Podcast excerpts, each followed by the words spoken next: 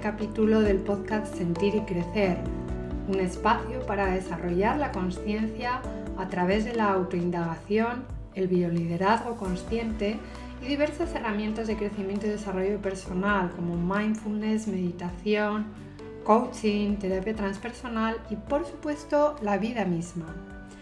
Quiero aprovechar este primer capítulo para presentarte, contarte un poco cuál ha sido mi trayectoria y a qué me dedico en estos momentos. Y comenzaré pues contándote que desde bien jovencita sentí en mi interior una inquietud por saber cuál era el sentido de la vida. Estaba en este mundo y me preguntaba qué sentido tenía haber nacido, qué era lo que teníamos que hacer.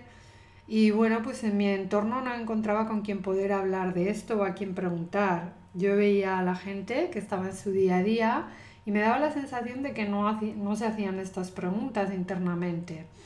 Y bueno, lo que me llegaba a través del entorno era que había que estudiar, encontrar un trabajo, más adelante establecer una familia. Era todo como muy rodado y en mi interior, sin embargo, era como, y ya está, eso es todo. Pero bueno, como digo, era muy jovencita, así que me subí en ese carro y me dije, pues voy a ir avanzando y a ver qué pasa. Comencé a estudiar, hice una carrera, me licencié en ciencias empresariales y a los 25 años pues tuve una crisis personal. Para ese entonces yo había pasado ya por tres cambios de residencia. Soy nacida en Miranda de Ebro, pero mis padres vivían ya en Irún. Allí hice la etapa de la IGB, que era entonces, y cuando yo tenía 14 años nos, mudamos a Miranda. Hice la etapa del instituto y después me marché a estudiar la carrera a Valladolid. Y cuando acabé la carrera, pues bueno, me surgió la oportunidad de hacer un máster en Madrid y allí me fui. Allí ya me salió trabajo en una empresa, comencé a trabajar como directora financiera y estuve en este puesto durante 21 años.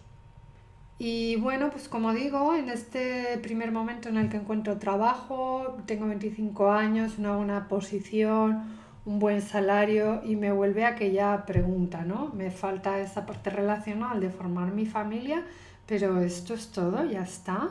Era como el resto de mi vida va a ser aquí, en este trabajo, eh, con las circunstancias que tengo hoy.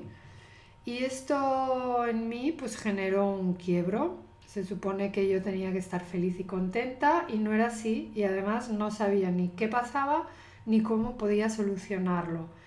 También además estaba en mi cabeza la idea de que tenía que resolver las cosas por mí misma, ¿no? Al fin y al cabo era una adulta, era responsable, tenía herramientas, vamos que eh, tenía que ser capaz y no lo era, con lo cual me sentía ah, peor conmigo misma. Entonces, bueno, en aquel momento me costó tomar la decisión, pero bueno, guiada un poco por mis padres, pues decidí iniciar un proceso terapéutico y bueno, la verdad es que eh, supuso un cambio vital para mí. Este proceso me ayudó a colocar aquella perspectiva que tenía entonces y me enseñó cómo se pueden hacer cambios en la mente que te llevan a cambios en la vida simplemente a través de la indagación de uno mismo. Aquel proceso me sirvió para despertar una inquietud en mí que me ha acompañado durante, bueno, durante el resto de mi vida porque a día de hoy sigo autoindagando, sigo investigando la mente humana, el comportamiento humano y esa cuestión, esta inquietud era ¿qué pasa? ¿Qué pasa en la mente de una persona para que estando en unas condiciones aparentemente favorables, en plena juventud, con todas las posibilidades para desarrollarse y para hacer lo que quiera y disfrutar la vida, pues sin embargo tenga una pesadez y una insatisfacción personal que le lleven a cuestionarse si realmente merece la pena estar aquí y para qué.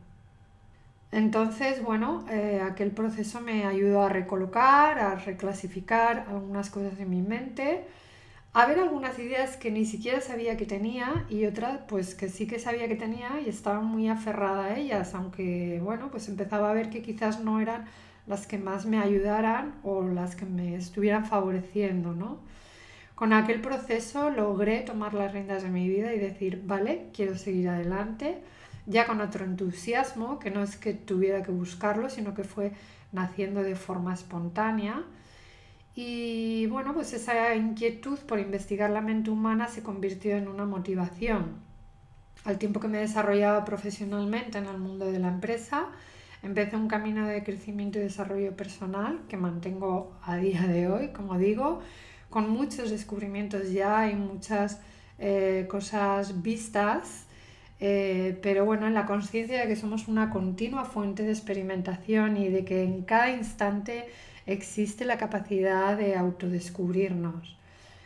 en aquella época comencé con libros de autoayuda, de cómo funcionamos, funcionamiento del cerebro. Y bueno, aunque inicialmente no veía la relación con, la que, con lo que estaba haciendo, entré en, el contacto, entré en contacto con el mundo del yoga por problemas de salud, como casi todos en aquella época. Entonces, eh, estoy hablando de hace 25 años, se tenía la idea de que el yoga era como para gente mayor o para personas que estaban malitas, con dolores de espalda y demás. Y ahí, ahí estaba yo también. A partir de los 30 atravesé una etapa muy difícil y muy dura de malestar físico en la que mi cuerpo empezó a deteriorarse y a tener lesiones que aparentemente no tenían eh, ninguna razón. Yo hacía aeróbic y bueno, pues lo tuve que dejar porque, porque sin apenas esfuerzo mis articulaciones se quejaban y, y se rompían, tenía esguinces y demás.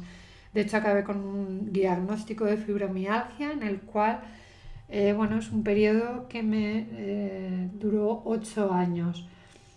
Aprovecho este momento para mandar un abrazo muy fuerte a todas las personas que están afectadas por esta enfermedad y por enfermedades degenerativas similares porque realmente supone un esfuerzo mucho mayor, una atención mucho mayor para tomar conciencia de lo que está ocurriendo y seguir adelante con el día a día. Como digo, esta circunstancia fue la que me llevó primero a practicar yoga y después a querer profundizar, siempre desde un punto de vista particular para mí. A mí las clases de yoga me sentaban muy bien durante el tiempo que estaba en la clase y a lo mejor durante la media hora o horas siguientes, pero después volvían mis dolores, volvía mi malestar y la verdad es que pues ya empezaba a hacer también mella en mi estado mental. Había pasado de una etapa en la que no le encontraba sentido a mi vida y no sabía muy bien qué quería hacer, a una etapa en la que quería vivir y quería hacer cosas y sin embargo mi cuerpo se estaba bloqueando y no me respondía ni a nivel físico y bueno, pues a, nivel mental ya estaba empezando también a, tener sus cuestiones, ¿no? El yoga y la meditación me ayudaron a salir de este estado. Después de ocho años de práctica hice un retiro de meditación de 10 días que supuso un cambio de trayectoria rotundo, de estar en un proceso de degeneración continua pasé a mejorar día a día, mm, bueno, con lo que había salido de ese retiro. Y lo que ocurrió aquí es, para mí fue como un salto cuántico ¿no? en cuanto a conciencia corporal. De repente podía sentir mi cuerpo internamente, podía sentir los bloqueos y al sentir esos bloqueos podía eliminarlos simplemente con el hecho de poner allí la atención y observarlos. Eh, bueno, a veces no, a veces eran sesiones cortas, a veces eran sesiones más largas, pero poco a poco me iba sintiendo mejor. Todavía me llevó un tiempo investigar y experimentar qué era lo que ocurría. Al principio incluso pensaba que si me estaba volviendo eh, un poco loca, era muy extraño tener esa sensibilidad en el cuerpo. Pero justo después del retiro fue cuando comencé con la formación de yoga y esto me ayudó a profundizar en mi práctica y a entrar muy en contacto con esas sensaciones internas del cuerpo y también con otra parte más sutil, que es la parte de las energías, las energías que se mueven a través nuestro y que bueno, esto a día de hoy ya nos resulta más familiar, pero en aquel entonces era todavía mucho más raro ¿no? que ponerte a hacer yoga. Una vez que inicié el camino del crecimiento y desarrollo personal, ya una cosa me fue llevando a la otra. En el último año de formación de yoga conocí a una chica que estaba haciendo terapia transpersonal. Yo era la primera vez que oí hablar de eso. Y cuando le pregunté qué era, ella me contó que, bueno, que quería ser terapeuta, que le había gustado esa línea, pero que sobre todo el primer año estaba siendo un viaje interior para conocerse como, como no lo había tenido antes.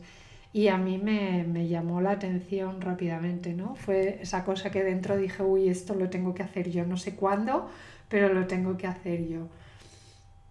Y el momento llegó pronto, la verdad es que fue un año después, comencé a estudiar terapia transpersonal y si hasta ahora había desarrollado la conciencia corporal, energética eh, y mental en gran medida, la terapia transpersonal me llevó a ampliar enormemente estas conciencias y también a desarrollar la conciencia espiritual. Por un lado podía ver cómo los pensamientos afectan a las emociones, las emociones experimentan en el cuerpo y mueven nuestras energías y cómo todo esto condiciona nuestro comportamiento. Por otro lado, me di cuenta de que además de esta individualidad manifiesta en este cuerpo físico, formamos parte de algo mucho más grande que trasciende el cuerpo y que integra todo lo que hay a nuestro alrededor, tanto a nivel humano como a nivel de todos los seres vivientes y todos los objetos que, que aparecen en esta conciencia infinita. Bueno, en, toda esta, en toda esta vivencia, en todo este transcurso, una de las cosas que más me llamó la atención, primero en mí misma y después por las eh, múltiples experiencias compartidas con otras personas, es la desconexión que tenemos de nuestro propio cuerpo. El cuerpo es, bueno, tan maravilloso que es capaz de crecer él solito sin que le prestemos ninguna atención. Y esa capacidad de generarse y de evolucionar en sí mismo ha hecho pues, que la mente tenga la libertad para ir por otro lado, ¿no? que no tenga que estar pendiente de lo que pasa en el cuerpo para desarrollarlo. Sin embargo, este cuerpo es el espacio en el que podemos experimentar, en el que podemos sentir, y el hecho de apartar la mente, de llevarla hacia otros sitios, ha hecho que esté desconectada del cuerpo, con lo cual a veces eh, esto es lo que nos lleva a los puntos de colapsos. De repente nos encontramos con una insatisfacción vital que no sabemos de dónde viene, nos sentimos estancados, eh, nos encontramos con cuestiones que parece que nos sobrepasan y también con una exigencia muy grande de, de, tener que resolverlo todo ya de forma inmediata, de la forma adecuada. Y esto pues a veces no es así. Y bueno, pues eh, a través de toda esta indagación me he dado cuenta de la importancia de recuperar esa conexión con el cuerpo, con la mente y desarrollar esa conciencia en el sentido de darnos cuenta de cómo funcionamos, darnos cuenta de qué es lo que nos pasa dentro, de cuáles son los pensamientos que se generan en nuestra mente y de cómo estos pensamientos afectan a nuestro comportamiento y nos llevan pues a tener la vida que estamos teniendo, que a veces no es la vida que nos gustaría y que sí podemos tener a nuestro alcance. Después de estos 20 años de autoindagación y estudio, de haber transitado pues, por varios lugares de residencia que me llevaron a empezar de nuevo una y otra vez, haber vivido el mundo de la empresa desde un puesto de alta responsabilidad, con creaciones, cierres, contrataciones, despidos, conflictos internos, crisis, bonanzas y todo el mundo empresarial, ¿no? todas, las vivencias que transcurren dentro de, de, la empresa.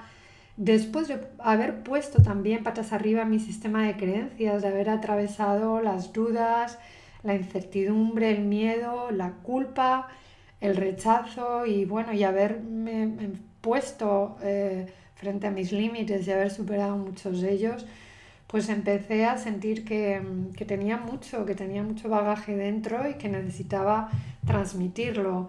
Eh, sentía que mi evolución había sido muy grande, que podía ayudar a otras personas en mis mismas circunstancias, porque yo lo veía, ¿no? Veía en mi entorno que había muchas personas en las que estaba en el punto yo, donde yo había estado y que podía decirles, mira, mira, mira hacia aquí, que aquí es lo que no estás viendo, ¿no? No estoy hablando de recetas mágicas, no estoy diciendo a nadie tienes que hacer esto, créeme, yo tengo la solución, no. A estas alturas ya tengo claro que cuanto más nos digan tienes que hacer esto, menos lo vamos a hacer. Y además soy consciente de lo que a mí me ha servido, de que lo que a mí me ha servido no tiene por qué servirle a, a, todas las personas, ¿no? Mis circunstancias son unas y las tuyas son tuyas y cada uno tiene las suyas. Mi objetivo es utilizar aquello que he aprendido para inspirar y para ayudar a que tú encuentres esos mecanismos que te ayuden a eliminar cualquier sensación de insatisfacción o estancamiento que pueda haber en tu vida. Y como esto de la evolución es un camino continuo, al cabo de, esos, de estos 20 años decidí hacer un cambio profesional y dedicarme a expandir el desarrollo de la conciencia. Esto vino acompañado de otro cambio de residencia, esta vez a Barcelona. Y bueno, de alguna manera sentía que mi etapa en Madrid ya había terminado y casualmente o causalmente, seguramente, pues la vida me puso delante a una persona que vivía en Barcelona y, y con la que decidí hacer este cambio, ¿no? dar este paso. Así que me aventuré en el emprendimiento en el más amplio sentido de la palabra, emprendimiento de negocio, emprendimiento de residencia, de profesión, familiar, emprendimiento de todo, pero bueno, ya desde otro sitio, ¿no? Con un bagaje mucho más amplio como para poder sostener todo esto mientras, bueno, mientras se desvelan los nuevos retos a transitar. Que, que siempre, por mucho que tomemos una decisión, convencidos nos, nos va a traer estos nuevos retos y estos nuevos tránsitos. De esto hace ya cinco años que me dedico al desarrollo de la conciencia a través de la indagación, terapia, coaching y bueno, crecimiento y desarrollo personal en general. Trabajo con personas entusiastas, dinámicas, competentes, con personas que están comprometidas con su existencia y que quieren dar lo mejor de sí mismos, no desde la competencia del entorno, sino desde la coherencia interna consigo mismos. Fundamentalmente trabajo con directivas, emprendedoras, mandos intermedios, personas que tienen a otra gente a su cargo, que pueden influir en ellos y les ayudo a liderar sus vidas en el sentido más amplio de la palabra. Tenemos muy asociado el liderazgo al ámbito empresarial, quizás por ser el primer ámbito en el que se habló de estos temas. Eh, después vino el liderazgo personal, aunque todavía está poco desarrollado. Eh, hay pocas personas que hayan tomado en contacto con este liderazgo personal, aunque afortunadamente creo que es algo que va en crecimiento. Y yo te hablo de un bioliderazgo o liderazgo vital, porque las personas somos únicas en nuestra existencia, en nuestra propia vida. Somos la misma persona la que está en el ambiente familiar, la que está en la oficina, la que se relaciona con amigos o la que está en una relación de pareja. Desde ahí te hablo de un bioliderazgo que te permita estar en coherencia contigo, que te permite establecer una alineación entre lo que piensas, lo que sientes y lo que haces en cualquier ámbito de tu vida. Cuando conseguimos esta alineación es cuando podemos dar lo mejor de nosotros mismos y es cuando podemos inspirar a otras personas no por lo que hagamos con respecto a ellas o por lo que las digamos, sino por nuestro propio modo de vida. Y sobre todo con esta alineación lo que conseguimos es la máxima autorrealización, el equilibrio y la paz interna amorosa y creativa.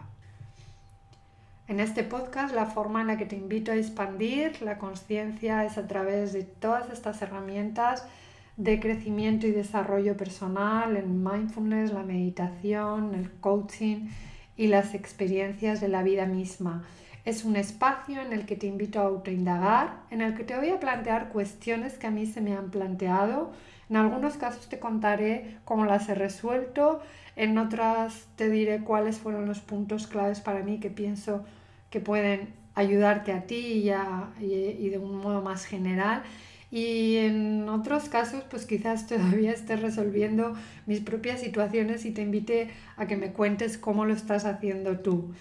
En cualquier caso, es un espacio para conocerte, para llevar conciencia a ti, a tu interior, a cómo piensas, a cómo sientes, a cómo estás en tu vida y a cómo puedes evolucionar en tu propio camino natural.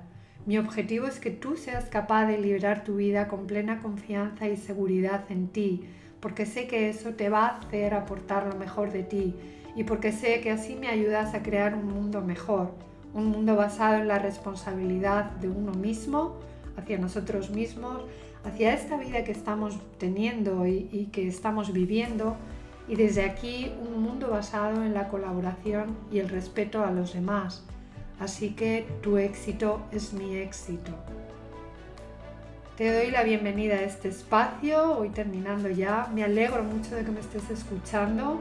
En este momento te doy las gracias infinitas por estar ahí y por mi parte decirte que voy a hacer todo lo posible para que este espacio te sirva y te sea realmente útil para restablecer y mantener esa coherencia interna entre lo que piensas, lo que sientes y lo que haces, para que lideres tu vida con plena confianza y seguridad en ti.